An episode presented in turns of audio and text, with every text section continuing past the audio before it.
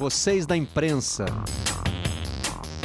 Olá, eu sou Marcelo Barreto e este é o Vocês da Imprensa, o podcast do Redação Sport TV. Trazemos para cá os assuntos que repercutem na nossa bancada e, eventualmente, para isso, nós podemos até optar apresentadores de outros podcasts não é isso, Rodrigo Capello? É isso, Barreto. Obrigado pelo convite. Eu até estou tirando uma folga aqui do Dinheiro em Jogo, porque estou numa sequência tão grande de textos de finanças que eu não estou dando conta. Então, como eu fiz vários episódios de finanças, eu me dei aí três, quatro semanas de folga. Então vamos falar com exclusividade aqui. Eu não vou nem repetir esse assunto no meu. Te dei essa oportunidade de você poder continuar falando apesar dessa folga. Obrigado, Capelo. E o Carlos Eduardo Mansur, não está na hora de ter um podcast para chamar de seu, não, Mansur? Eu estou fazendo pouca coisa, uma boa ideia que você deu, né?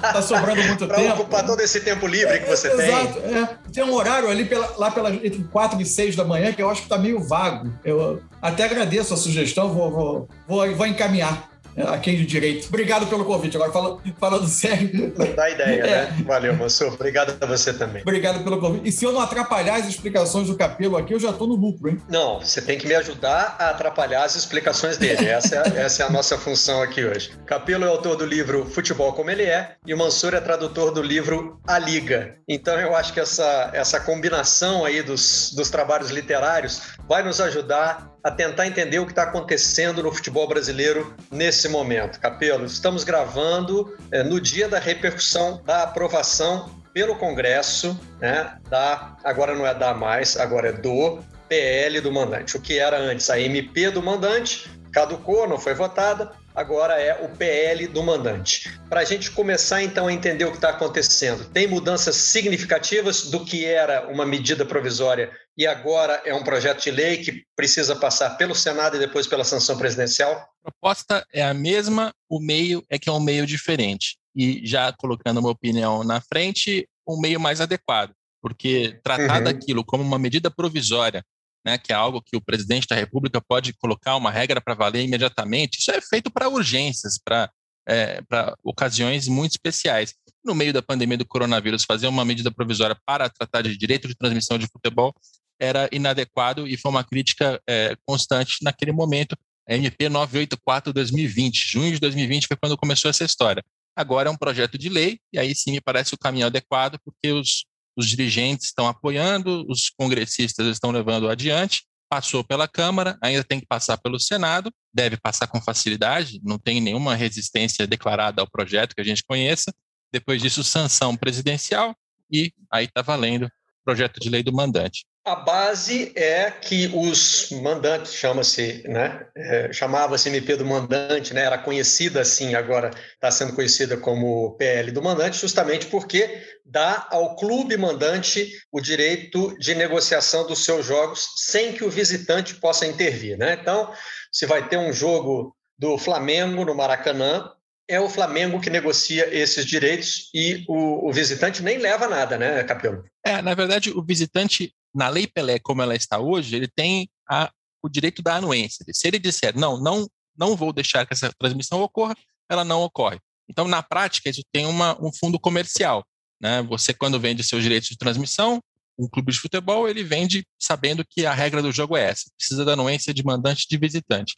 É, o, que, o que muda a partir dessa lei é que apenas o mandante vai poder decidir. E aí a dinâmica da negociação muda consideravelmente. Porque para uma emissora, é, seja ela a Globo na TV aberta, seja o Sport TV na fechada, seja a Turner na fechada, pay-per-view, todas as plataformas possíveis, ela vai ter que comprar apenas o, o, os direitos do mandante, ela já vai, já vai ter ali um determinado pacote de partidas para transmitir. Ela não precisa mais ter aquele, aquela maioria das, das partidas para ter um pacote relevante. Bom, essa é a notícia da semana, né? Em outras semanas, Mansur, falamos da criação de uma liga no futebol brasileiro. Não é a primeira iniciativa nesse sentido. Nós tivemos o Clube dos 13, que organizou a Copa União em 1987, e eh, todos nos lembramos como acabou, né? Acabou em desunião, em briga na justiça e no que até hoje é considerado uma grande oportunidade perdida pelos clubes brasileiros. É, pouco tempo depois, a Premier League foi criada e se tornou o modelo, né? O maior sucesso de uma criação de liga do futebol no mundo e muitos países procuram de alguma maneira, né, claro que adequando as suas características culturais, seguir esse exemplo. O que você acompanhou da cobertura da criação dessa liga no Brasil? Está mais ligada ao que tem de positivo na Premier League ou parece mais com o que a gente fez de errado naquela época do Clube dos 13 e da Copa União, Mansur? Bom, o fundamental para mim é assim, primeiro a gente ainda tem alguns modelos sendo estudados, né? Recentemente os clubes se reuniram para ouvir propostas de investidores e de, e, e de composição de uma de, de sejam elas empresariais, ou seja, ou, ou com outros modelos, que conduziriam à, formação da liga. É, para mim, o fundamental é a gente romper uma tradição, toda essa desconfiança que está gerada em torno da, da, possibilidade dos clubes se articularem para conduzir a liga. Essa, essa desconfiança, esse ceticismo, ele foi gerado pelo que o futebol nos ensinou ao longo da história, né? quase todas as tentativas dos clubes de gerirem suas competições ou de tentarem é, é, criar movimentos articulados, coletivos, eles naufragaram. Agora, eu acho que a gente está num momento especial em que existe uma, uma, uma sensação de que, inclusive comercialmente, a gente está ficando para trás, existe um potencial inexplorado. Eu acho que a, o modelo atual ele precisa ser o mais abrangente possível. Eu acho que uma liga no Brasil não vai cumprir o seu objetivo de explorar o potencial comercial do futebol brasileiro se ela se limitar apenas à organização do seu campeonato e se ela não dialogar, como é, aliás, uma das propostas que foram levadas aos clubes, de um dos grupos interessados em fazer essa gestão da empresa, que seria a, a, a Liga de Clubes do Brasil, e o Capelo me corrija se eu cometer alguma impropriedade, por favor, que é tentar atuar em outras áreas, por exemplo, na readequação do calendário você só conseguirá oferecer, inclusive sob o ponto de vista de, de, venda de direitos, de venda de direitos comerciais, de exploração comercial da liga, um melhor produto, se esse produto parar de perder os seus melhores jogadores a cada reunião de seleção, é, exibir jogadores, é, times com lesões em série provocadas por uma sequência absurda de jogos, se você tiver o mínimo de base organizacional que permita esse produto se exibir tecnicamente nas suas melhores condições. Eu acho que a gente teve uma primeira sinalização muito boa de, dos clubes sentando à mesa juntos,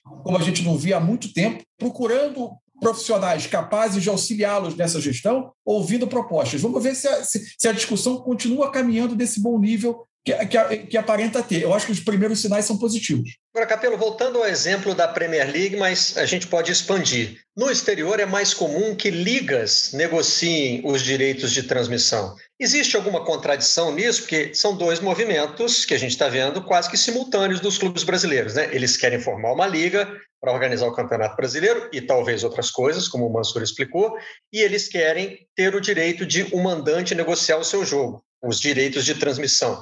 Essas coisas são incompatíveis ou o Brasil pode estar criando um, um modelo novo que eventualmente vai até ser seguido por, outras, por outros países? É, são dois assuntos que correm paralelamente, que vão em algum momento ter relação um com o outro, mas que eles não têm dependência entre um e outro. Eu quero dizer, pode haver liga com direito de mandante de visitante, pode haver direito do mandante não haver liga, ou pode ter os dois, ou pode não ter nenhum.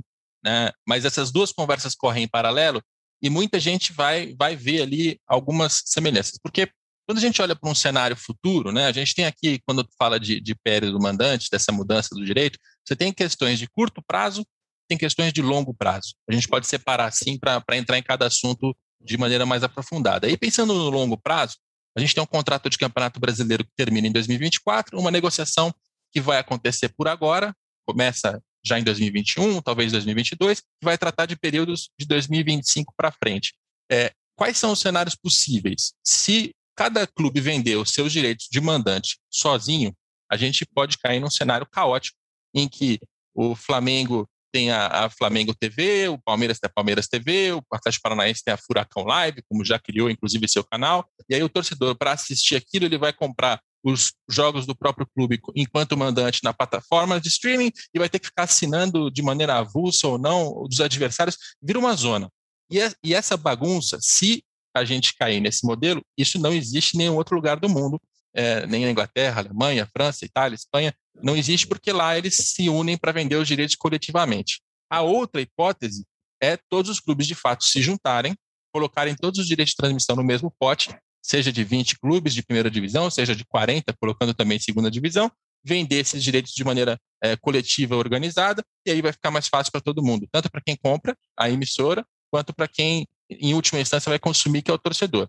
No meio do caminho entre uma possibilidade e outra, tem outras possibilidades. Né? Você pode ter um direito de mandante, aí você faz um bloquinho de 10 ou 15 clubes que vai vender os seus direitos é, sozinhos aqui. Aí você tem mais cinco, seis ali que vendem sozinhos também. Cada um vai ter 19 multiplicado pela quantidade de clubes. Enfim, tem, tem algumas possibilidades no meio do caminho. É, e, e, o que a gente sabe hoje é, uma, é, é um grande nada. Assim. A gente não sabe muito bem para onde os dirigentes estão indo.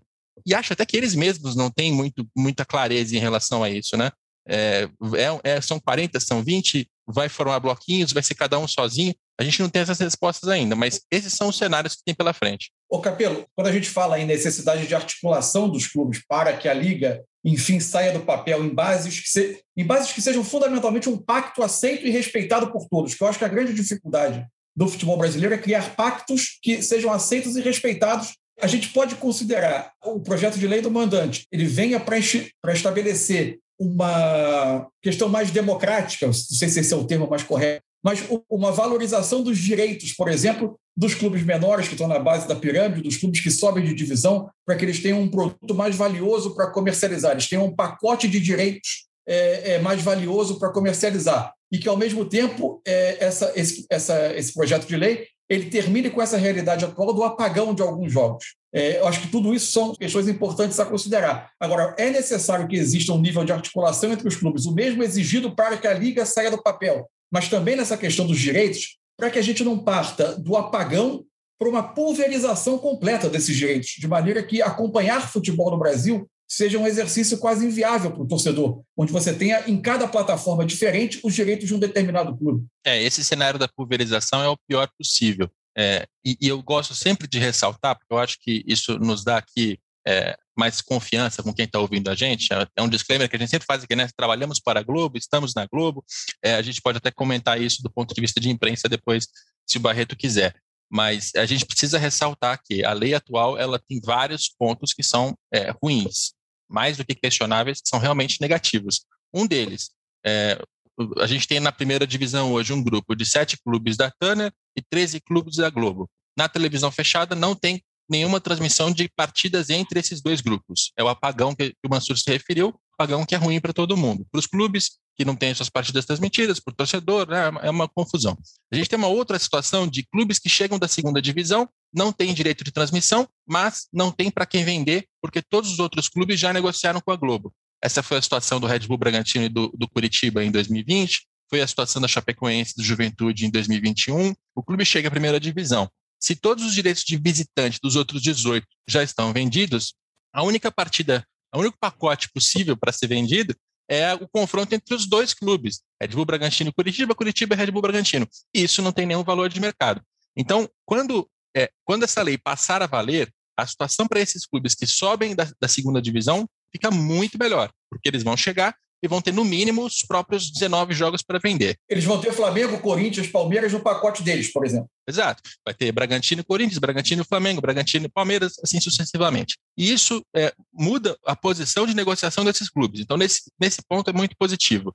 É, agora, quando você fala dessa pulverização, que é um cenário possível, esse é, é, o, é o pior dos mundos, porque é aquilo. Hoje a gente já tem uma dificuldade de saber onde a partida passa, onde, qual é o, o streaming que você tem que comprar, porque você tem a Comembol TV, você tem a, a, você tem o Premiere da Globo, você tem, né, parece que a gente está lidando aqui com o Netflix, a Amazon, né, a mesma as mesmas escolhas que a gente faz no mundo das séries e dos filmes, que também são mais fáceis, né, porque tem três, quatro, cinco no máximo, a gente vai ter no futebol, só que se isso se multiplicar por 5, 10, 15, aí, fica muito difícil de acompanhar o futebol e haja bolso também, né, para ter que comprar um streaming de cada lugar para assistir uma partida. Então, eu vou, eu vou torcer para que esse cenário seja evitado e eu acho que o caminho, e esse é o ponto de convergência entre, entre essas duas pautas. Quando os clubes se organizarem em liga e tiverem seus direitos de mandante, as, as coisas não estão dependentes uma da outra, mas é, é o melhor cenário porque a gente pode chegar a um mundo em que os 20 ou 40 clubes vendem juntos, ganham juntos,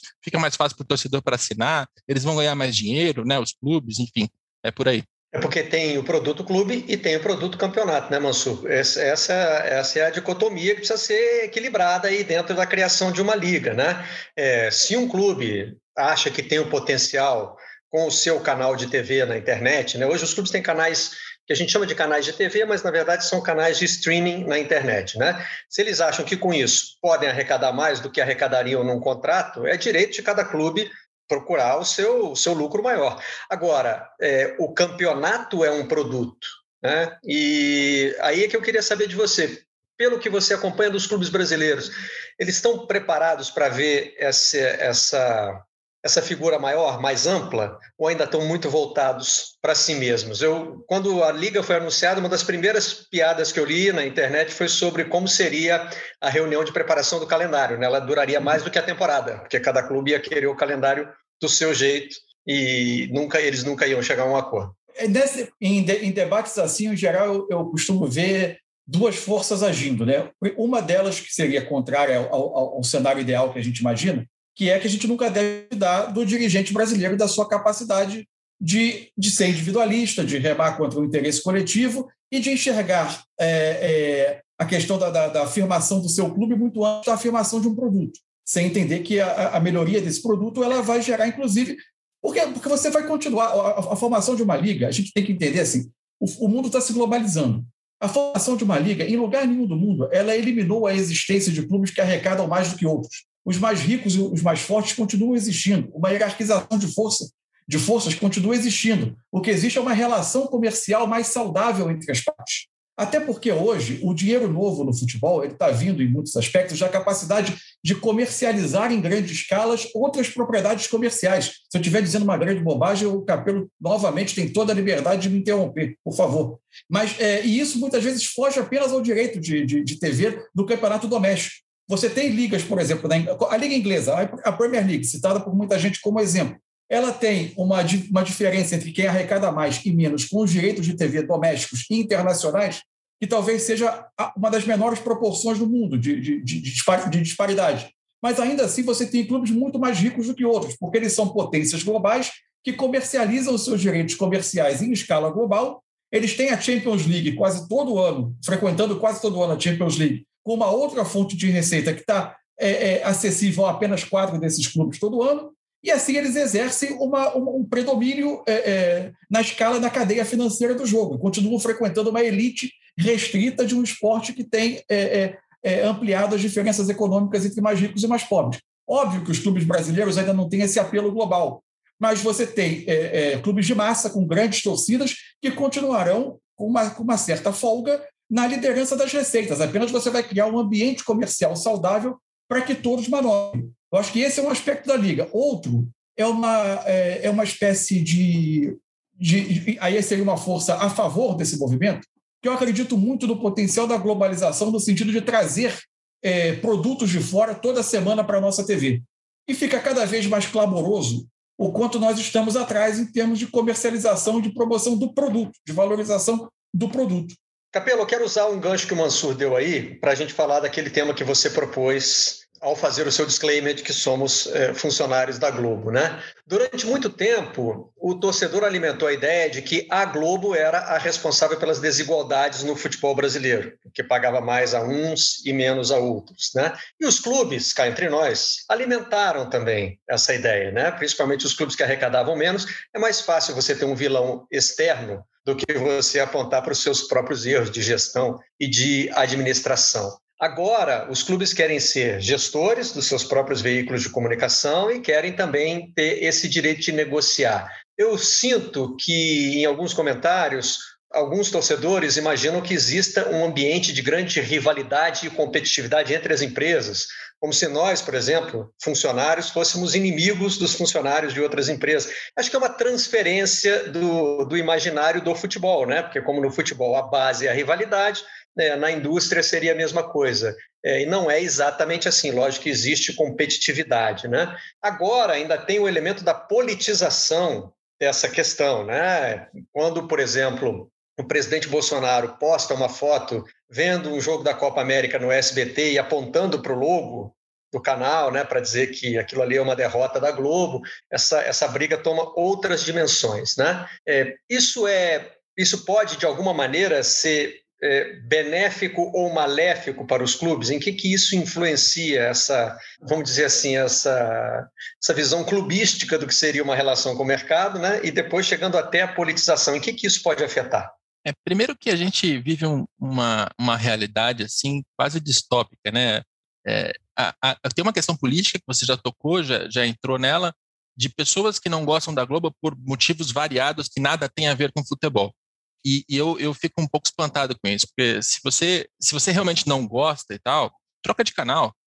Né? Você não precisa acompanhar a Globo, nem nada disso, mas as pessoas elas criaram uma, uma, umas narrativas assim, como se as piores coisas que acontecem no país estivessem dentro da Globo, e, e, essas narrativas elas mudam, mas a gente não lembra das anteriores. Então, até, até 2016 eram os petistas que achavam que tinha um grande, uma grande conspiração da Globo contra o país, agora são os bolsonaristas, e, e, esse, e esse comportamento é muito nocivo. Esse comportamento, de certa maneira, também existe quando a gente trata de futebol. E a Globo está numa posição muito curiosa, porque ela é a maior financiadora do futebol brasileiro há décadas. Né? Eu trato dos balanços, das receitas, mostro as receitas. Quando eu mostro lá que a maior receita dos clubes é direito de transmissão, e tem 2 bilhões de reais vindos ali, são 2 bilhões de reais que vêm da Globo. Então, é a maior parceira do futebol. E mesmo assim, é, em diferentes momentos, as pessoas criam narrativas para tentar justificar uh, o que elas estão vendo. Então, é, quatro, cinco anos atrás, todo mundo dizia que a Globo favorecia o Flamengo com cotas maiores, porque ela tinha um projeto para o futebol brasileiro que era ter apenas Flamengo e Corinthians, os outros que se danem. De 2019 para cá, essa narrativa sumiu e agora são os flamenguistas que acusam a Globo de manipular de qualquer maneira. É, é uma, a gente vive uma realidade muito distópica, assim, em que os debates de redes sociais, eles raramente têm alguma conexão com o que está acontecendo no mundo real. E a gente aqui sofre muito com isso. É, jornalistas, nós jornalistas e nós, funcionários da Globo, a gente está sempre sendo jogado no meio disso. É, eu sou marcado nas redes sociais por tudo que acontece relacionado à Globo, como se eu fosse acionista, executivo, como se eu ganhasse ou perdesse dinheiro com alguma dessas situações. Então, primeiro, quase um desabafo aqui, né? É, e, e, segundo, quando, quando a gente conversa com os dirigentes, os executivos, quando a gente entende o que está acontecendo no mercado, a gente percebe que as decisões do futebol elas são tomadas muito mais por motivo comercial do que ideológico.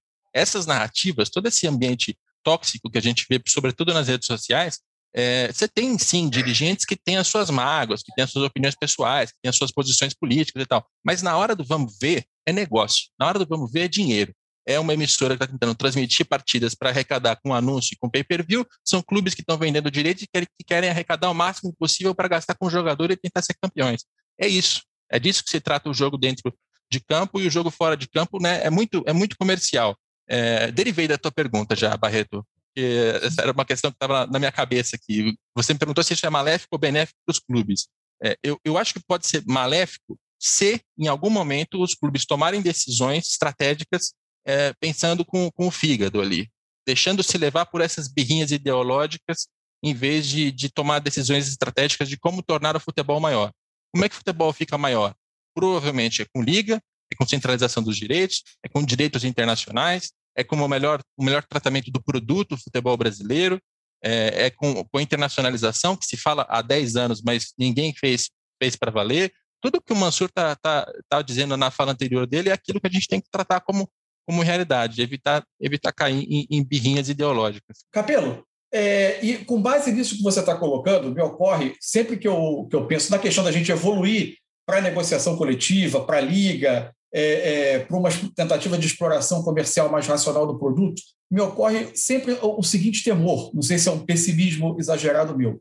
A gente sabe como clubes de futebol no Brasil ainda são ambientes fortemente políticos e, portanto, são muito suscetíveis, por exemplo, à pressão externa, à pressão da arquibancada e que hoje tem se manifestado em uns clubes maior do que outra, em outros, mas muito fortemente através de redes sociais. A gente hoje tem uma massa de torcedores, não diria uma massa de torcedores, mas a gente tem é um percentual de torcedores muito mais atento a questões de números do que antes dos clubes. É, um dos responsáveis por isso, é, e aí é um elogio, é você pelo trabalho que você faz, mostrando a importância e o impacto que isso tem no campo. Né? Isso não é apenas um, não é um campeonato de balanço, mas é um campeonato que muitas vezes reflete balanços. É, será que a gente é, precisa se preocupar que, nesse ambiente político, de dar satisfação à arquibancada, quando a Liga for se juntar eventualmente para uma negociação coletiva e for tratar de divisão desses recursos. A pressão da, da, da internet, ah, o meu clube tem X vezes mais torcida do que o outro, ele gera X vezes mais audiência. Como é que o meu dirigente está aceitando uma divisão nesse, nesse valor? Será que a gente pode ter esse tipo de obstáculo nessa, nesse tipo de discussão? Acho que pode, tanto pelo torcedor que faz a, a pressão, quanto pelo fato do próprio dirigente, na maior parte dos casos, ser um dirigente amador tem uma formação de arquibancada que não é exatamente um gestor e nem um proprietário. Aliás, essa é uma, essa é uma, uma diferença né, nossa aqui em relação ao futebol internacional. Quando a gente fala de Premier League e, e remonta a fundação ou vai ver como está funcionando hoje, a gente está tá, tá tratando de proprietários que querem o melhor para os seus negócios, querem ganhar mais dinheiro e os proprietários têm um alinhamento de visão comercial para olha, melhor que estejamos juntos para vender os nossos direitos, para equilibrar, tal, tal. Tem que ter uma, uma, visão de proprietários. Quando a gente trata de clube de futebol brasileiro, são presidentes que, é, ao fim deste ano, já não estarão mais lá, alguns deles. Ao fim do ano que vem, outros não estarão também. Então é curioso como é, as nossas é, tentativas de liga, muitas vezes elas fracassam porque os, os dirigentes eles têm posições que são muito é, fluidas, assim. Você tem a aliança entre Flamengo e Fluminense anos atrás. Hoje em dia, não mais, porque mudaram os dirigentes. É, você tem uma aliança entre clubes do Sul, mas às vezes eles distanciam. Você tem pequenas alianças que vão ditando o que acontece ou o que deixa de acontecer. É, e isso, isso é, coloca um grande ponto de interrogação sobre essa liga. Né? Para que ela saia, precisa haver uma convergência de interesses daqueles dirigentes naquele momento e do que eles vão dizer para as torcidas é, ao, ao, prestar contas. Porque uma coisa é você dizer queremos nos juntar, vender os direitos juntos, legal, tudo, tudo bonito. Mas como é que vai ser a distribuição do dinheiro? Vai ser uma distribuição que vai favorecer o Flamengo mais uma vez? Porque o Flamengo hoje recebe muito mais do que os adversários com pay-per-view. O torcedor do Flamengo acha isso ótimo. O dirigente do Flamengo quer manter e, se possível, maximizar, aumentar essa diferença para que o Flamengo tenha ainda mais dinheiro.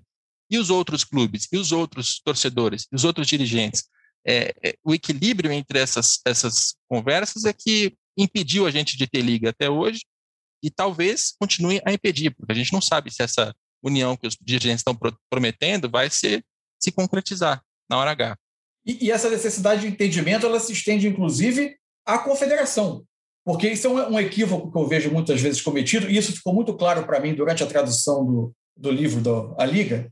É, as, as pessoas acham que os clubes no mundo inteiro montaram as suas ligas nacionais dando um bico na, confederação, na Associação Nacional que administra o jogo nos seus países, declarando independência e fazendo isso a revelia. Da, quando quase sempre você tem uma série de fatores políticos, econômicos, uma série de interesses conjunturais que conduzem a uma solução negociada com essa Associação Nacional, porque, em última análise, existe um sistema FIFA que precisa é, que a Associação Nacional te, faça o reconhecimento dessa liga.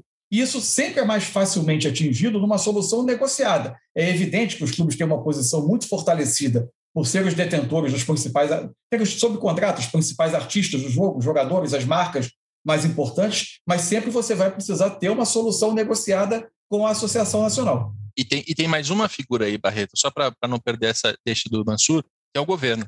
Isso também uhum. nos diferencia em relação a países estrangeiros, porque no, no meio dos anos 2000, foi por via do, do, governo, do poder público, que teve lá uma mudança na venda dos direitos para que não pudesse mais haver é, monopólio sobre é, quais emissoras transmitiam.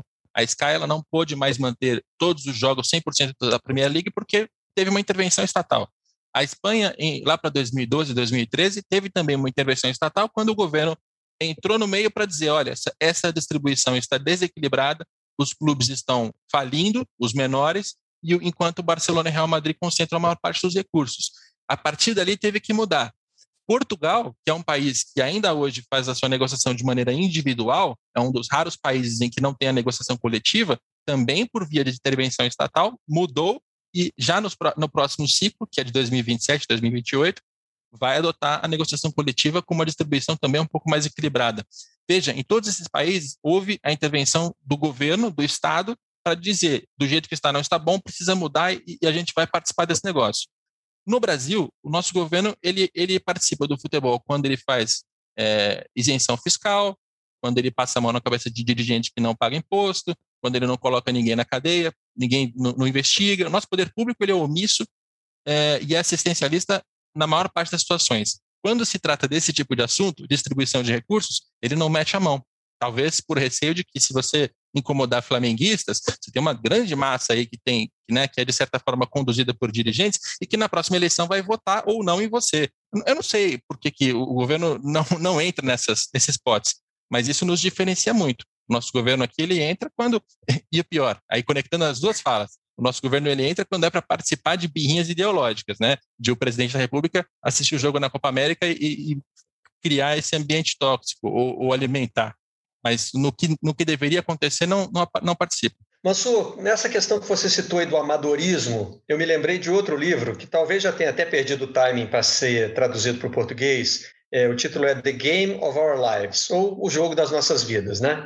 É do David Goldblatt, que faz uma avaliação meio histórica, meio sociológica das mudanças que o futebol inglês sofreu. Ele passa também por seleção, mas evidentemente fala da Premier League. E a visão dele é muito, eu diria até cínica, ele diz que os clubes ingleses não foram tão protagonistas quanto a gente pensa, que essa oportunidade caiu no colo deles e que muito disso se deve a um desejo, a um, um desejo talvez represado dos meios de comunicação, especialmente as televisões, de investirem no futebol como produto. E que é, essa profissionalização assim tão repentina, né, acabou levando a uma super profissionalização que aí já não está no livro, mas acaba de ser contestada agora na criação da Superliga Europeia, né? Principalmente na Inglaterra, a reação dos torcedores foi muito grande e eles é, é, desafogaram ali também críticas que estavam represadas sobre esses donos americanos de, de clubes que têm uma visão só de negócio. Tem esse risco também de você migrar para o que é um amadorismo, mas talvez esteja mais próximo do espírito do futebol e chegar num profissionalismo que distancia o clube é, dessa tal, eu, eu, vou usar uma palavra que ela nem é muito correta, mas enfim, é, da essência do futebol? Olha, eu tenho dúvida, Barreto, é, se a gente vai conseguir. A gente está tantos passos atrás dessa super profissionalização, né? eu não sei se a gente vai cumprir essas etapas de uma maneira, de uma maneira tão rápida, né? Porque você precisaria também de uma modificação de estrutura dos nossos clubes. É, a questão é que os clubes é, ingleses eles, eles têm donos, né? têm proprietários. Aqui você ainda tem processos políticos e muito ligados a, a, a, a, correntes políticas dos quadros sociais dos clubes, que tornam o perfil do clube brasileiro muito distante. Então, a gente, eu acho que a gente está um pouco distante disso ainda. É, eu acho que a gente não, não, não pelo menos eu, eu, pelo menos sendo, sendo confrontado com a sua pergunta assim de imediato, eu vejo a nossa realidade diferente. É fato que a, que a, e a observação feita no livro sobre as circunstâncias que conduziram a essa profissionalização é, na Inglaterra ela tem um, um, lado de verdade, pelo menos do, do, que eu li até hoje. Você tinha um crescimento ali de, da questão da TV paga, né? É, querendo expandir, entendendo que o futebol, a percepção de que o futebol ao vivo era o passo seguinte para angariar assinantes, para você difundir o um negócio. Você tinha é, é, é, proprietários de, de, de, TV pagas muito ligados a, a, a, dirigentes de clubes, mas você teve também uma questão de, da não divisão mais dos recursos entre os 92 clubes que, que, que participavam da, da, futebol, da então Football League na Inglaterra para você dividir os recursos apenas entre 20. Então, você teve também uma questão de, de, de, de divisão econômica de direitos. Tudo isso estava ligado. É, eu acho que o futebol tem uma característica única de negócio. Né? Ele tem um lado comercial óbvio, muito evidente, mas você tem uma base de, de fãs, de torcedores, que estão muito ligadas ainda a questões identitárias. Né? É, e eu acho que o grande desafio do jogo do futebol na, no seu desenvolvimento comercial é, mas, é, é, é, maximizar sua capacidade de gerar recursos sem, de, sem se distanciar dessas suas questões identitárias. O, esse passo da Superliga, eu acho que é um exemplo absolutamente precioso nesse aspecto. Capelo, o Mansur citou também a questão da relação com a confederação ou com a federação nacional, né? enfim, com a, autoridade, com a autoridade local do futebol. E quando a gente fala disso no Brasil, não dá para fechar os olhos para duas coisas. Primeiro, a crise atual da CBF. A CBF é uma, é uma nau sem rumo nesse momento. E outra, a questão financeira. Quando você traz balanços de clubes, você diz, Barreto, estou aqui para trazer má notícia, né? porque normalmente é, os números não são bons. Mas quando você traz balanços da CBF, a conclusão a que a gente chega é que parece ser a única instituição saudável financeiramente no futebol brasileiro. Então, quer dizer, é, que interesse a CBF teria na criação de uma liga se hoje ela arrecada bem e os clubes têm problemas financeiros? Financeiramente, a CBF ela não mudaria muito, porque os direitos que estão aqui no, no centro dessa disputa, que são os do Campeonato Brasileiro, o Campeonato Brasileiro para a CBF gera pouco, quase nada de dinheiro. É mais a seleção, né? Exato. A seleção brasileira é o que financia ali as atividades da CBF. E ela acumula muito dinheiro, né? Ela, ao fim de 2020, tinha quase 900 milhões de reais em caixa parados. A poupança da, da CBF é de quase 900 milhões parados Enquanto isso, os nossos clubes estão na Série A, na Série B, na Série C, na Série D, todos eles com dificuldades financeiras variadas, e, e enquanto a, a confederação enriquece. Então, uma situação é, que, que, até existe em outros países, mas o Brasil tem uma proporção ainda maior. Né? A CBF ela, ela, acumula muito dinheiro com ela. A questão da CBF com o Campeonato Brasileiro, tratando de, de competição, acho que é muito mais uma, de, uma relação de poder, né? de fazer o, o, calendário, ter poder sobre, a, sobre as decisões que são tomadas em relação ao campeonato, arbitragem, dá muita dor de cabeça em muito momento, mas deixa ela com o, o controle remoto na mão, ela participa ativamente daquilo. Se você tem uma liga de clubes organizando o próprio campeonato, a CBF, em tese, não faria mais nada relacionado ao Campeonato Brasileiro. Ela continuaria com a Copa do Brasil, que é um baita produto também, movimenta muito dinheiro, é, tem seleção brasileira, evidentemente, mas ela perderia esse, esse brinquedo chamado Campeonato Brasileiro. Então, me parece que é muito mais uma questão de poder do que, do que financeira. E aí, em relação a, a, ao estado atual, está num vácuo de poder, né? A gente não sabe exatamente quem manda na CBF hoje, quais são os grupos mais fortes, quem vai mandar daqui a três ou seis meses, e, e me parece que é, os clubes eles não estão agindo apenas por causa disso, mas é um, um dos motivos para essa, essa união dos dirigentes e para essa possível liga estar tá surgindo é sim porque a CBF passa por um, vácuo de poder. É uma dúvida que me ocorreu, Capel, olhando o texto do, do, do PL do, do mandante, é, a gente continuaria tendo no Brasil competições em que a questão dos direitos, da comercialização, da comercialização dos direitos, ela é centralizada é, você, os clubes aderem a um, a um modelo comercial, eu digo mais particularmente a Copa do Brasil, em que é, é o torneio que a CBF faz essa venda e ela distribui esses recursos de acordo com fase. Ela precisaria fazer uma adequação dos seus regulamentos para que não gere uma contestação na medida em que os jogos oficialmente continuam tendo mandantes? Eu não fiz essa pergunta para fontes, então eu estou uhum. te dando mais uma dedução minha do que uma informação certo. confiável não acho que vai mudar nada em relação à Copa do Brasil, porque hoje os clubes eles cedem os direitos para a organizadora, ela faz o campeonato e devolve por meio das premiações por fase. Mandante uhum. ou visitante não deve mudar nada. Aliás, isso mostra um pouco como essa conversa do mandante visitante, ela também ela, ela, ela, é importante, mas ela é um pouco menos importante do que parece ao, ao, ouvir os discursos dos dirigentes, né? Porque se a gente tivesse liga e todo mundo colocasse os direitos no mesmo pote, tanto faz se é visitante ou se é mandante, né? Eles venderiam juntos. E tanto é assim que quando a gente trata de Copa do Brasil e de Libertadores, você não tem esse tipo de problema. Porque ele cede os direitos para a organizadora, ela, ela coloca as regras, ela distribui e a coisa, a coisa anda. Não tem ninguém questionando o direito de visitante da Copa do Brasil ou da Libertadores. Uhum. Né? Então, mostra como, assim, é, são confusões muito mais causadas pelas visões divergentes entre os próprios dirigentes, né, que têm grupinhos e querem ganhar mais do que o outro, do que porque a lei, isso, aquilo. Quero terminar com a mesma pergunta para os dois. Não é um exercício de futurologia, tá? Com base no que vocês estão vendo, nas movimentações de hoje, para onde nós estamos indo? Em termos de organização, Mansur, em termos de criação de liga, autonomia dos clubes, relação com a CBF, sua visão é otimista, é pessimista, está no meio do caminho? Enfim, o que, que você consegue enxergar aí dos próximos passos? Olha, eu acho que eu vou te desapontar. Assim. É, eu, eu, eu, sinceramente, eu acho que eu sou muito confiante de que o caminho para o futebol brasileiro dar um passo a seguir é a criação da liga, é a negociação centralizada dos direitos comerciais e é através do entendimento entre os clubes, mas também de uma reforma estrutural que envolva principalmente calendário. Eu não acredito em, em evolução sem mudança de calendário no futebol brasileiro. Agora, eu é, acho que os primeiros sinais são positivos, mas eu não tenho nenhuma capacidade de te dizer agora se os clubes vão sustentar esse pacto por muito tempo. É, é, eu, eu não consigo te dizer isso. O que eu te diria para onde estamos indo é: estamos indo para o maior teste de maturidade que a classe dirigente brasileira já passou. Tem nenhuma decepção na sua resposta, pelo contrário.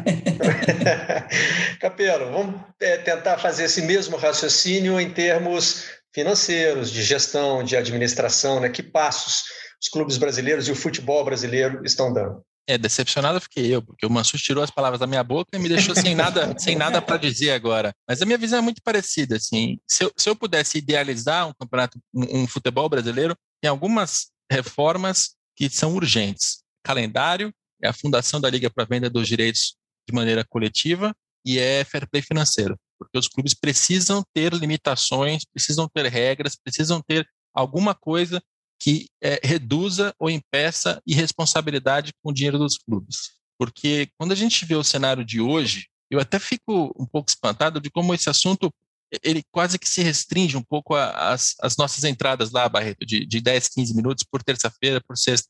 As pessoas deviam estar em pânico, as pessoas deviam estar desesperadas em relação aos clubes, porque se você vê, pra, olha a segunda divisão e tem lá Botafogo, Cruzeiro e Vasco, e nenhum sinal de que os três vão voltar para a primeira divisão com facilidade. Quando você vê na primeira divisão clubes que eram administrações invejáveis, São Paulo, Internacional, até o Corinthians, no ano nessa década de 2010, deu algumas lições, teve alguns momentos muito bons em termos de administração e de, de, dinheiro, de investimento. Todos eles estão em crises constrangedoras, eles não conseguem sequer pagar salários. Né? É um estado tão, tão deteriorado que eh, me espanta que não esteja todo mundo em pânico, tratando dessas reformas como a coisa mais importante possível para o Campeonato Brasileiro. Não sei quem vai ganhar o campeonato desse ano e pouco me importa, porque as instituições estão em risco, a maior parte delas. É, isso para não falar de um cenário também de desigualdade financeira profunda, porque Flamengo e Palmeiras ganham tudo há, há vários anos e a gente ainda continua ah, fechando um pouco os olhos e acreditando que futebol é cíclico, as coisas vão se organizar, vão se ajustar naturalmente. É, eu queria eu queria um futebol muito melhor, Barreto, mas com o que eu conheço, com o que eu vejo, eu prefiro ter o mesmo discurso do Mansur de, de ter um pouco de cautela.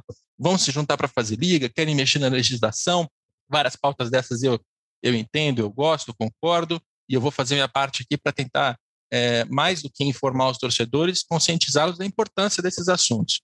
Mas eu, eu vou esperar para ver. Como é, que é, como é que é o personagem bíblico do ver para crer? Jacó, eu não manjo não, nada de Tomé, religião. São, São Tomé. Tomé. eu não manjo nada de religião. eu, vou, eu vou ficar com São Tomé nessa. Rodrigo Capelo, muito obrigado pela participação de vocês da imprensa. Valeu, Barreto. Obrigado. Carlos Eduardo Mansur, foi um prazer ter você aqui com a gente mais uma vez. Valeu, Barreto. Sempre um prazer conversar com você, com o Capelo. Saio daqui, converso com vocês, saio com a certeza de que saí mais inteligente do que entrei. O que, aliás, também não é difícil. Né? A recíproca é verdadeira. E a gente se encontra na próxima edição do Vocês da Imprensa. Até lá. Vocês da imprensa.